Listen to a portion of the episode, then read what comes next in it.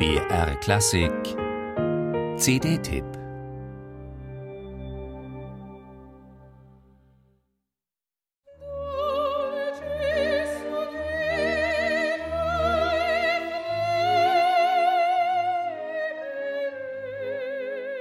Noch vor Giacomo Puccini und Richard Strauss, den großen Frauenverstehern der Operngeschichte, hat Giuseppe Verdi mit seinen weiblichen Heldinnen mitgelitten, mitgefiebert, mitgetrauert, als gäbe es kein Morgen.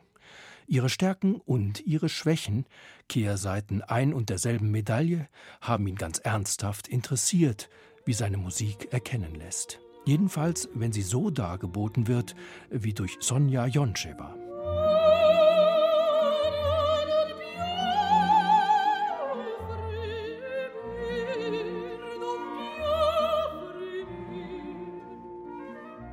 Ganz gleich, ob sich die Sopranistin weniger bekannten Rollen wie der Odabella in Attila oder der Amelia in Simon Boccanegra annimmt, oder aber Publikumslieblingen wie den Leonoren im Trovatore und La Forza del Destino.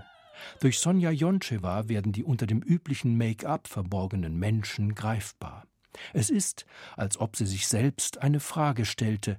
Ergriff Verdi deshalb für Frauen so vehement Partei, weil er schon in jungen Jahren seine eigene bessere Hälfte samt Kindern verloren hatte?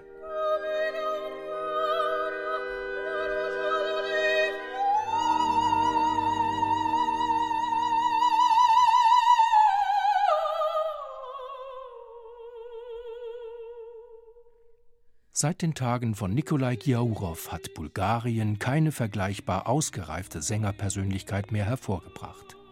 Wie ihr legendärer Kollege besticht Sonja Joncheva nicht allein durch die Timbre-Qualität ihrer glühenden Stimme, sondern durch eine intelligenzgesteuerte Lust an der Auseinandersetzung mit der italienischen Gesangsschule im Allgemeinen, der Legato-Vortragskultur im Besonderen. Dass diese Sängerin an Barockrepertoire geschult ist, aus ihrer Zeit mit Altmeister William Christie noch, merkt man an der Sorgfalt und Genauigkeit ihrer Verdi-Interpretation. Und wenn sich Spannungsbögen aufbauen und entfalten, ist das mit ein Verdienst des Dirigenten Massimo Zanetti. Auch wegen des Münchner Rundfunkorchesters und seines hochdifferenzierten Spiels wird diese CD begeisterte Abnehmer finden. Ein Wermutstropfen besteht lediglich darin, dass hier nur neun Arien versammelt sind. Es hätten gern noch ein paar mehr sein dürfen.